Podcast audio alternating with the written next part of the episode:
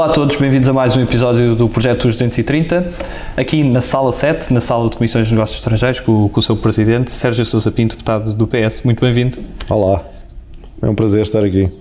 E começando já a falar sobre, sobre si, uh, um dos comentários que, que vi várias vezes repetido é que é o, o último dos suaristas. E eu pergunto-lhe o que é que é ser suarista? Bem, em primeiro lugar, não serei o último dos suaristas. E os suaristas, o que é ser suarista? Uh, eu não tenho legitimidade para uh, impor uma definição, não é verdade? Eu posso propor uma definição. E eu acho que o suarismo uh, tem a ver com as pessoas que se reconhecem no legado político do Mário Soares e que acham que o papel do Partido Socialista é o de uh, cumprir aquilo que era a ambição que Mário Soares uh, concebeu para o Partido Socialista. A, a, a de um país justo, igualitário, mas não igualitarista, desenvolvido, próspero, com oportunidades, onde as pessoas gostassem de viver, pudessem sentir justificado orgulho em serem portugueses essa era a ambição do, do Mário Soares, um partido, uma sociedade plural, aberta, cheia de vida, de, de, de diversidade, um, ambiente de tolerância, de respeito. Era a sua, era a sua, era a sua, era a sua grande aspiração para Portugal. E nesse livro que, que, também fizeram juntos, o Diálogo de Gerações, há muito essa sinergia intergeracional. Agora, tendo um papel e não sendo ainda muito velho, ainda, ainda, ainda é jovem, mas já tem um percurso bastante extenso na, na política, é dos deputados que está aqui há mais tempo. O que é que, que sente que tem que dizer às novas gerações? Isso é uma coisa muito pomposa. Uh, eu, para já, eu acho que as novas gerações não têm que receber uh, palpites nem lições. Eu não tenho nada para dizer às novas gerações. As novas gerações é que têm a dizer, não é? Uh, a, a, ordem natural das coisas é que as novas gerações digam de sua justiça. Não é que fiquem a suportar aquilo que eu tenho para lhes dizer a elas. Eu também, não, não, não, não quando tinha a sua idade, ou mais novo ainda,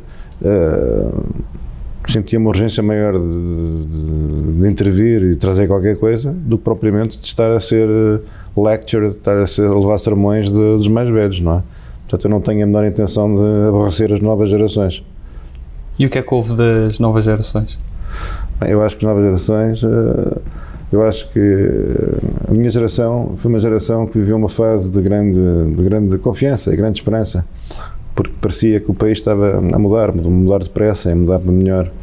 E, e, depois, e depois a verdade é que muitas dessa, dessa, de, de, de, muita dessa expectativa segurou uh, as grandes transformações que nós pensávamos que, que, o país ia sofrer em termos de desenvolvimento, de oportunidades, de enriquecimento, de prosperidade, uh, acabaram por não se materializar tanto como nós gostaríamos eu acho que a vossa geração é uma geração que ainda vai ter uma vida mais uh, cheia de obstáculos e, portanto, isso é uma. tem que ser vocês, uh, assim como os mais velhos que, que, têm uma ambição também para o país, a mudar as coisas, porque uh, é preciso emprego, é preciso acabar com aquela horrorosa conversa que, que já vem do meu tempo de que não há empregos para a vida, como se fôssemos todos, pudéssemos levar uma vida na instabilidade, não é? Uh, tentar sobreviver num mercado de trabalho que é hiper, hiper competitivo, em que o interesse das empresas é tudo e, e, e, a expectativa de uma vida com o mínimo de segurança, de sossego, tranquilidade e paz, uh, uh, uma vida que mereça ser vivida, é nada. E, portanto, é preciso criar uma sociedade e uma economia com mais oportunidades. Oportunidades das pessoas cumprirem o, o seu potencial, na é verdade. E acho que essa é a missão não só da vossa geração, mas também da minha. Ainda nos fomos embora, não é? E tendo nascido nos anos 70, não, não se lembrando muito provavelmente de, da Revolução de Abril, mas apanhando também já o período dos anos 80 de fervor, fervorosas lutas eleitorais e também com, com a adesão à CE. O que é que me marcou mais nessa altura e que memórias tem dessa infância? Bem, uh, as minhas primeiras memórias da infância, eu estava numa escola em Lisboa, que era um colégio privado, bastante privilegiado, e que não era representativo do, do que era o país, não é? Uh, mas depois nas férias ia à, terra dos meus avós e, e lidava com um país uh, que hoje é, para uma pessoa da sua geração é, é inconcebível. Não é? As pessoas andavam pelas aldeias, nas serras, uh, esfarrapadas, descalças, os que estavam na cidade, como era o caso da minha família, levavam uns sacos enormes com, com roupa para dar às pessoas. As pessoas chegarem lá com aquela roupa toda era um acontecimento. Uh, era uma miséria. O país era uma miséria. basicamente era isso. Um, o, depois veio um período enorme que, que, não foi assim tão, tão grande, mas para, para um menino, para um jovem, uh, 10 anos é uma vida, não é? até, 19, até a adesão à, à CEE, uh, uh, havia um discurso da crise. A crise, uh, como é que vamos sair da crise? A crise, a crise, só se falava em crise. É preciso apertar o cinto, a crise, a crise era uma palavra fundamental, vencer a crise, enfim, era toda a volta da crise, não é? Era todas as conjugações possíveis metiam sempre crise. Era um país que estava, tinha saído da fase imperial, ainda não tinha entrado na fase europeia e vivia com com grandes, com grandes problemas e com grandes, e com grandes dificuldades. E, bem, depois veio toda a fase europeia, é? a fase de, uma fase de euforia, depois, uma, uma, depois veio a moeda única, que foi outro momento de grande confiança, que as coisas vão se mudar.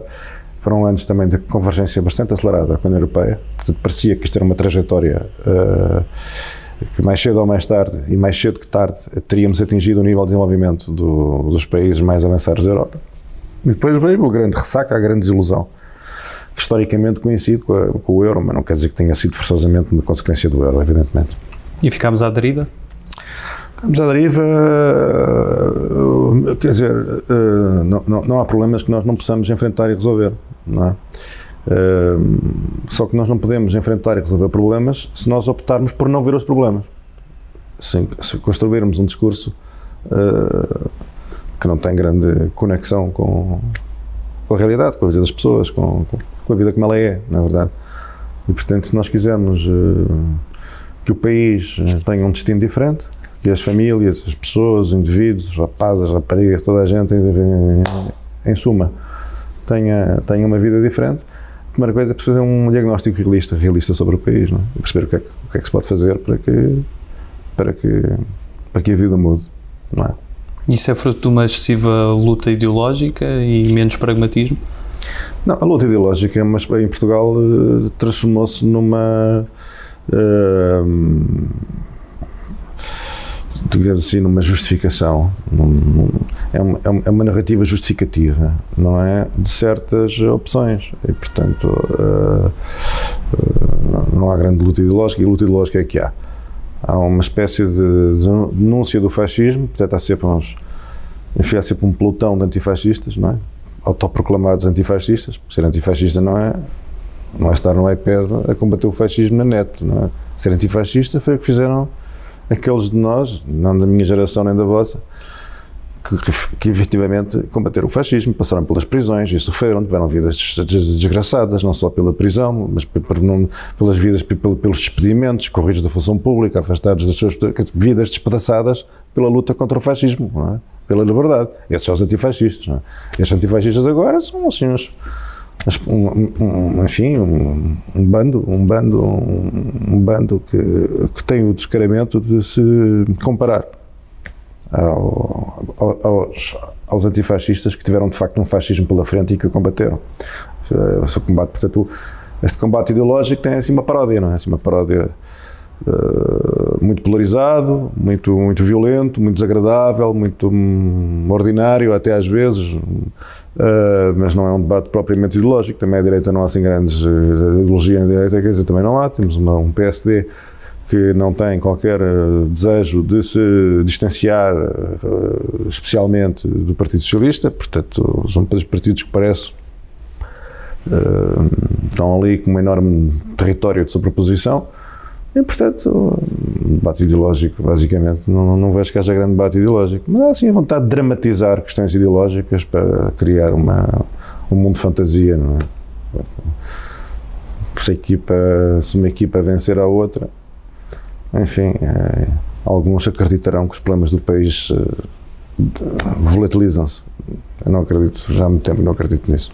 E voltando à sua vida, porque é que decidiu depois estudar Direito, neste caso na, na Faculdade de Direito de Lisboa? Bom, eu, eu, eu era da área de Humanísticas, era bom aluno. Uh, na altura hesitei entre História e, e Direito e acabei por, por fazer o curso de Direito na, na nossa faculdade, porque era uma solução que me abria mais perspectivas profissionais, não é? Aliás, até foi um professor de História, uma pessoa muito querida para mim, na minha vida. O professor António Taborda é que me disse da altura, opa, vai para Direito e o teu, o teu gosto pela História vais cultivá-lo toda a vida, não precisas de fazer o curso de História. No fundo foi um pouco isso que aconteceu. E como é que era a clássica nessa altura? Um, não foi, eu, eu, eu, tive uma intensa participação na vida da escola. Uh, criei uma lista para a Associação de Estudantes, fui no Conselho Diretivo em representação dos estudantes, com outros colegas. Criei o, o, o João Tiago Silveira, foi meu colega no, no, no Conselho Diretivo, eleito pela mesma lista. Uh, criei no Estudantes Socialistas. A, Alexandra Leitão era, era coordenadora do Núcleo de Estudantes Socialistas. Um, o Marcos Pestrelo, estava lá também, um ano à minha frente, e muitas outras pessoas, Ana Catarina Mendes, estava num ano abaixo, enfim, uh, a Faculdade de Direito sempre teve imensa gente ligada à política, não é? é natural, o curso de Direito é um curso muito político, é da, é da natureza das... E um, foram anos... Um, eu não, eu não, posso dizer que tenham sido anos especialmente felizes, os anos da Faculdade de Direito. No plano dos amigos e da vida, da vida universitária, foram um ano, foi, um, foi um período muito marcante e onde fiz amigos para a vida. Mas depois, uh, uh, digamos, sob o prisma da experiência académica, não foram anos uh, especialmente felizes na minha vida. A faculdade era uma faculdade muito politizada, muito à direita. quer dizer os, os, alunos esquerda, os estudantes de esquerda, mesmo os, os, bons alunos de esquerda, parecia que estávamos, que éramos tolerados, quer dizer, uma coisa... Teve vários aspectos de humilhação que não, não deixaram boas recordações. E quando é que nasce essa ligação ao PS e neste caso à Jota? Na faculdade, na, na, na, no, no liceu, no Gil Vicente. Eu fui, eh, quer dizer, eu acordo para a minha geração acordou para a política muito cedo, porque a política era muito importante nas nossas vidas. Estamos a falar de uma época em que tínhamos acabado de sair do processo eh, de transição democrática portuguesa, a seguir ao pré os primeiros governos constitucionais, uma grande politização, uma grande eh, ideologização. Eh, eu gostava muito de política. Eu, na altura, tinha grandes simpatias. Tinha pai 12 anos, 12, 13 anos, mas hoje iam pensar comigo de 12, 13 anos. Se interessa, ia, eu, eu ia para a Feira do Livro, ia para, para a banca do, das edições Avante e comprava. A minha mãe e o meu irmão comprava bandas desenhadas e eu comprava também bandas desenhadas, mas imensos livros das edições Avante. Pai com 12 anos, li e sublinhei o Partido com Paredes de Vidro do Álvaro Cunhal. Portanto, era assim uma coisa um bocado especial, não é? Aquele tempo. E depois, eh, depois aproximei-me um pouco do, do, do, Partido Comunista, tive numa lista na Associação de Estudantes do Partido Comunista e gerou-se uma uma incompatibilidade profunda com, com, Estamos a falar antes da queda do muro, antes de tudo, não é? Estamos na, na pré-história, estamos em 1986, para aí. E, e, e pronto, quer dizer, uh, tinha um feitio um pouco mais uh, libertário, incompatível com, a, com o modus operandi dos, dos, dos, meus amigos comunistas e com a maneira como aquilo tudo funcionava. E foi, digamos assim, houve uma, uma espécie de rejeição mútua. Ocorreu cedo. E porque é que sobrava na esquerda? Era o Partido Socialista, na verdade. E portanto lá entrei no Partido Socialista, assim um pouco suspeitoso, um pouco a medo e tal, muito impressionado por alguns grandes documentos da altura do Partido Socialista. Havia um que me tinha impressionado muito, que era o Vítor Constâncio, chamado, salvo erro, o Socialismo do Futuro, ou o Futuro do Socialismo, que enfim, que era uma grande análise sobre a situação da social-democracia na Europa. É porque eu era assim um jovem intelectual, não é? Me interessavam eram os textos e as coisas. E foi assim que a coisa, que a coisa, que a coisa se, se fez. Quando é que conheceu o Mário Soares?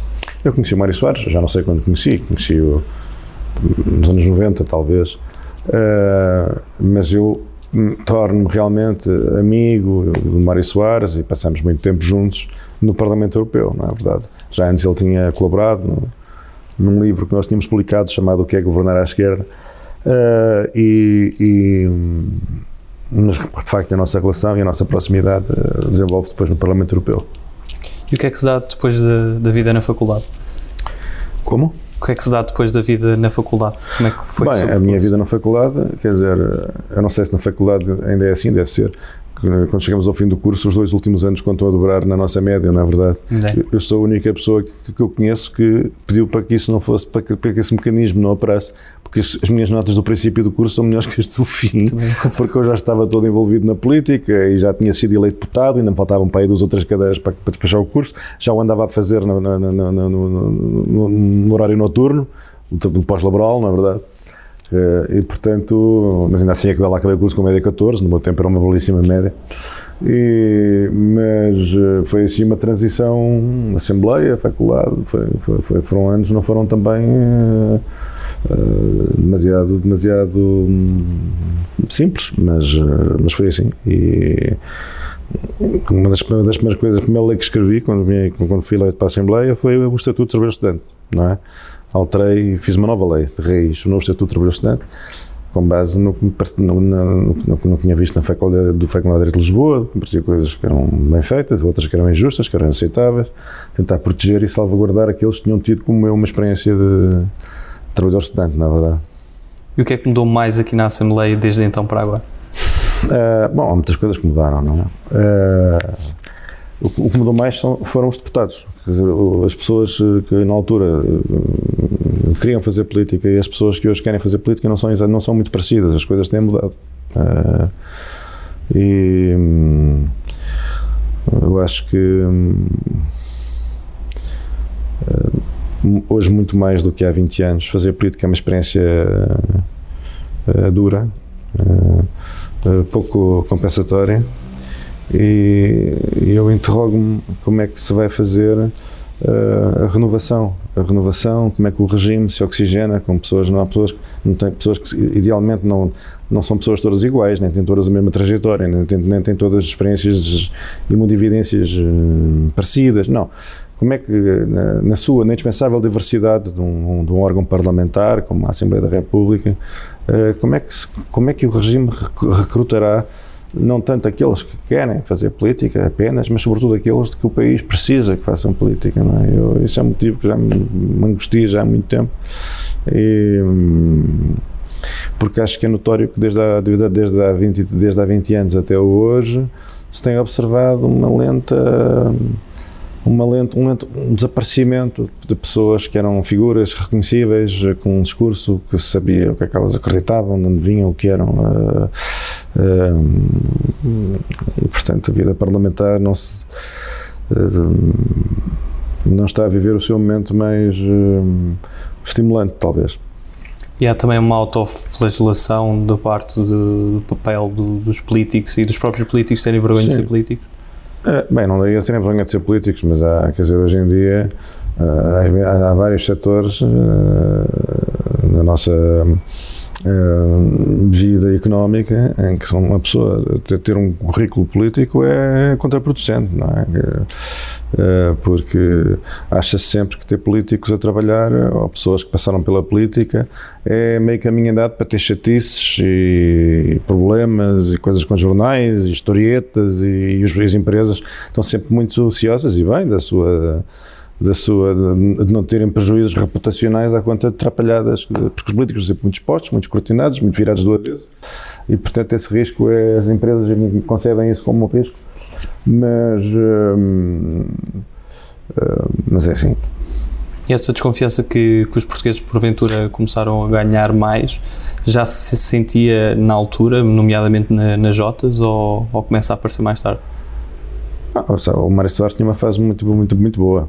Ele dizia assim: é um milagre temos uma democracia num país onde há tão poucos democratas. Quer dizer, o Mário Soares uh, não tinha ilusões sobre isso. Não. Sabia que uh, uh, nós vivemos num país onde as pessoas atacam os políticos, é? como se fossem todos. O que é um político? Quer dizer, é um político. O que é um político?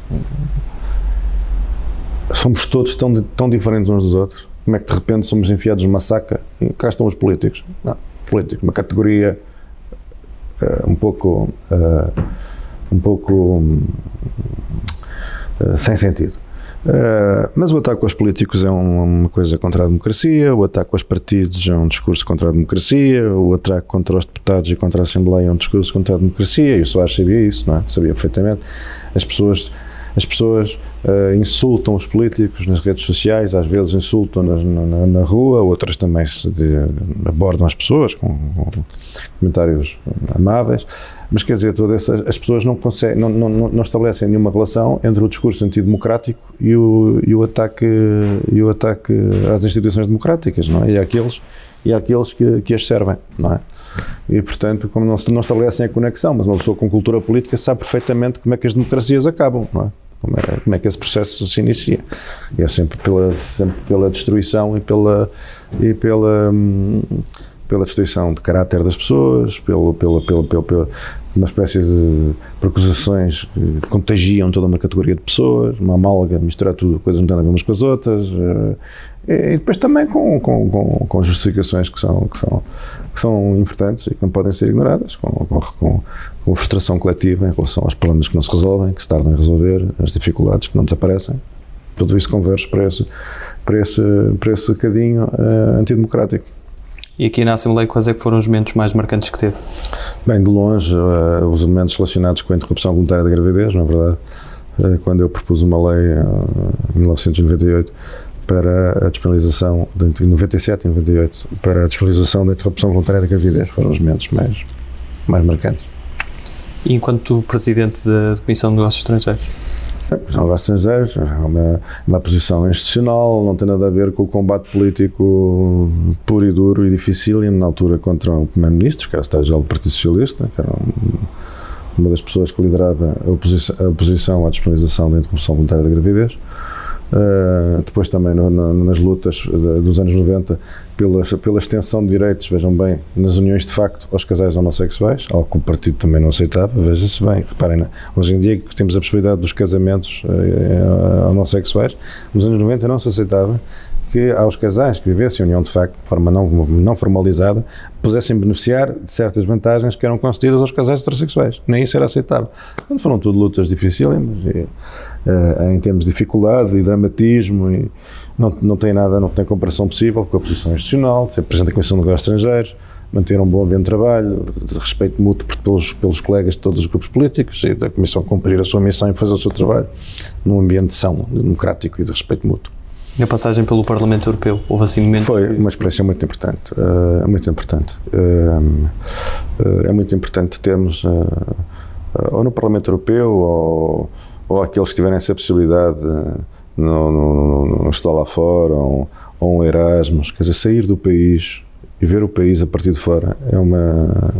Eu acho que não tem preço. tudo muda. Há certas coisas que que nós achávamos que eram especiais no nosso país, de repente deixam de ser especiais.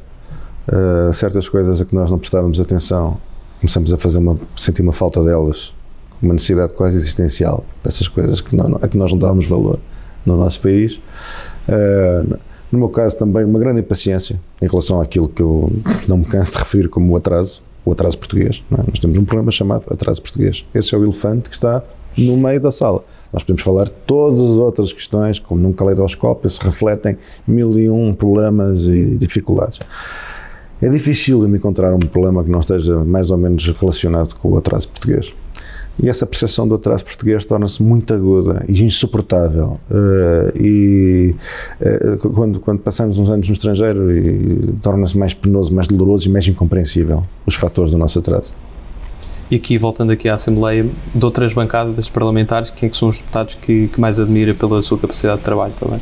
Não, eu agora não vou estar aqui a distinguir os meus colegas uns dos outros, não sei o quê. Há aqui pessoas muitíssimo capazes e aptas e dedicadas ao interesse público e em todas as bancadas há pessoas uh, dignas de menção, mas não me parece agora delicado estar aqui a distinguir uns dos outros. Mas posso dizer que no passado gostei muito, tinha aqui grandes amigos, não é? Uh, o Manel Alegre, o, o, o Medeiros Ferreira.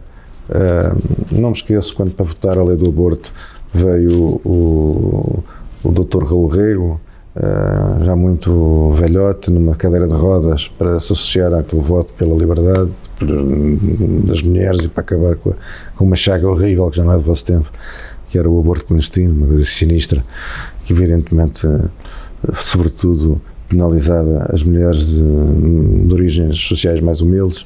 Passamos à segunda parte da, da nossa entrevista, esta ainda mais, mais rápida, mais dinâmica. É, começamos pelas nossas escolhas e a primeira escolha que lhe proponho é entre humildade e ambição. Humildade. Cães ou gatos? Cães. Pessimista ou otimista? Pessimista. Obama ou Hillary Clinton? É pá, Obama. Comentário de Paulo Portas ou de Marcos Mendes? Portas. Sagres ou Superboc? Empatado. Não sou grande amigo de cerveja. Whisky gin? Ah, whisky. Bloco Central ou Geringonça? É pá, isso não se pode pôr nesses termos, nem um nem outro. Segurança ou liberdade? Liberdade. Centro ou esquerda? Esquerda. Qual é a bolha em que os partidos vivem? A bolha. Oh, pá, isso é uma pergunta filosófica. Os partidos vivem em que bolha? Vivem em várias bolhas. Ah, eu acho que hum, às vezes os partidos e ah, não são só os partidos, também a, a comunicação social, que é um, é um elemento central, porque sem, sem, sem comunicação social o que se passa aqui não, não, não tem a menor uh, possibilidade de impactar na, no debate público, as pessoas não sabem nada do que aqui se passa, sem a intermediação da comunicação social, e a comunicação social tem um papel fundamental.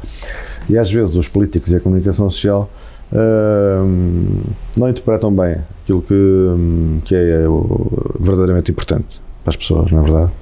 Uh, sobre aquilo que é essencial, tem um discurso retórico, não é? tem assim, uma, grandes construções bombásticas uh, sobre a escola pública, sobre, o Serviço de Saúde, os impostos que são muito altos, não sei o que é assim, mas, mas atuar depois nunca tem introdução, os partidos vão se alternando no, no, no, no, poder e nunca há grandes grandes transformações, nem em termos fiscais, nem em termos de escola pública, nem em termos da CNS.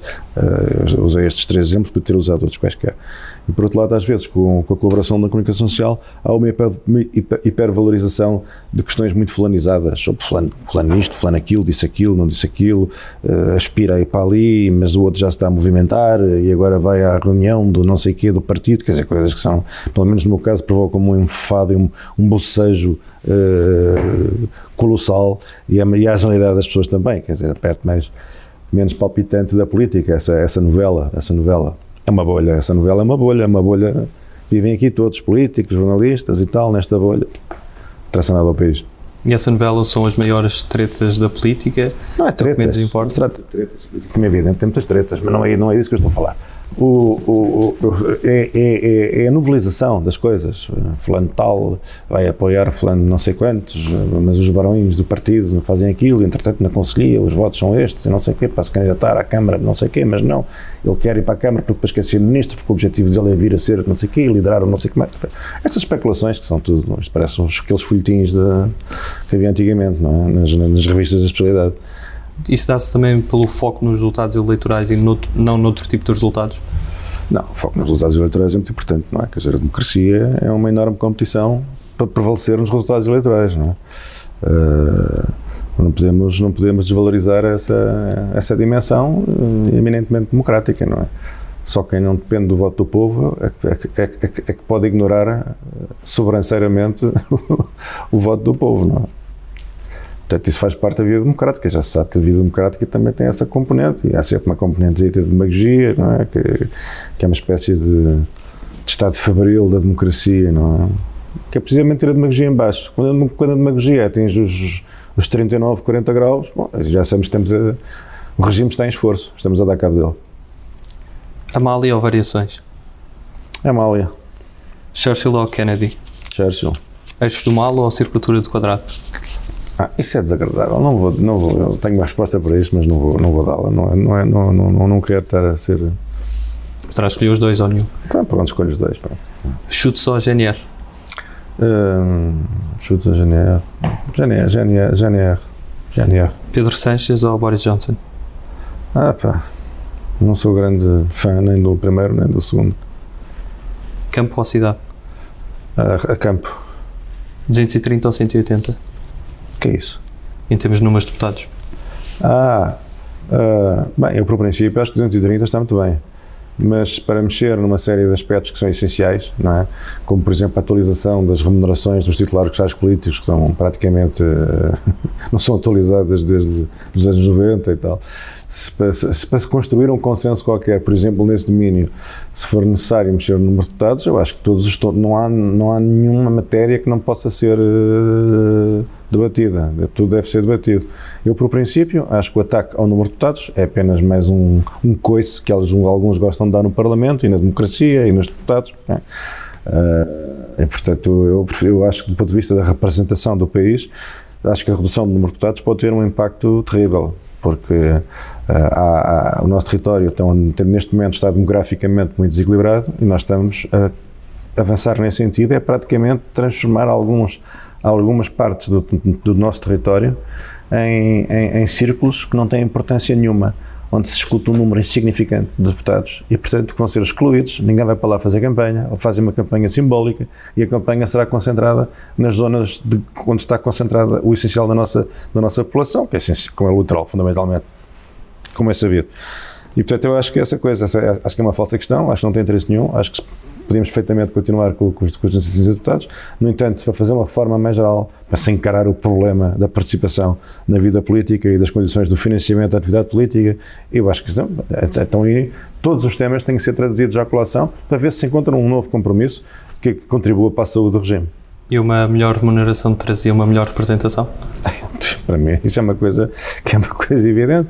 Há alguns círculos, por exemplo, os círculos, círculos como o de Lisboa, quer dizer, as remunerações uh, têm vindo a, a, a degradar-se com o tempo e é evidente que nem toda a gente, nós não podemos permitir que a vida política evolua de tal maneira que qualquer dia só as pessoas que têm fortuna pessoal é que se podem dar ao luxo de uh, fazer política, não é? Ou pessoas que têm fortuna pessoal ou pessoas que não têm onde que mortas e, portanto, aqui se empenham qualquer coisa, não é? O regime democrático não pode viver desses dois extremos, não é? Como é evidente. Qual é aquela personalidade com quem nunca teve o privilégio de almoçar e gostaria mesmo de ter a oportunidade de lançar esse convite? Personalidade nacional ou internacional? Da política? É, essa é uma pergunta muito interessante, mas eu acho que nunca tinha pensado, nunca pensei nela. Uh, nunca pensei nela. Se for mais fácil ser mais que um. Não, pessoas que eu gostava de ter conhecido, que tenho pena de não ter conhecido. Eu gostava de ter conhecido o Sá Carneiro. Não, não conheci Quando o Sá Carneiro morreu, eu tinha sete ou, ou, ou oito anos por aí. Gostava de ter conhecido o Sá Carneiro, claro que o Sá Carneiro. E se fôssemos, assim para falar aqui de figuras portuguesas que eu não tenha conhecido, na é verdade. Uh, internacionais, gostava de ter conhecido imensa gente que já morreu há séculos. Não? Isso não é especialmente seria uma lista interminável. E se hoje tivesse a Mas uma pessoa, no fundo, quer dizer, continua.